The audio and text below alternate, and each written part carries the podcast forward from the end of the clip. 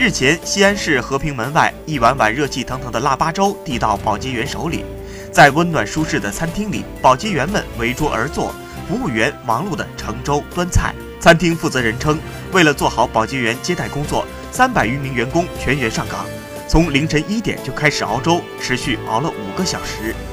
六十二岁的保洁员车民志感觉身上暖和，心里更暖和。他说：“这已经是第六年在这家爱心企业里喝腊八粥。”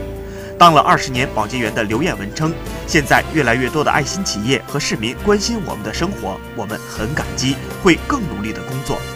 与此同时，餐厅工作人员还将热乎乎的腊八粥送到附近的公交公司和交警执勤点。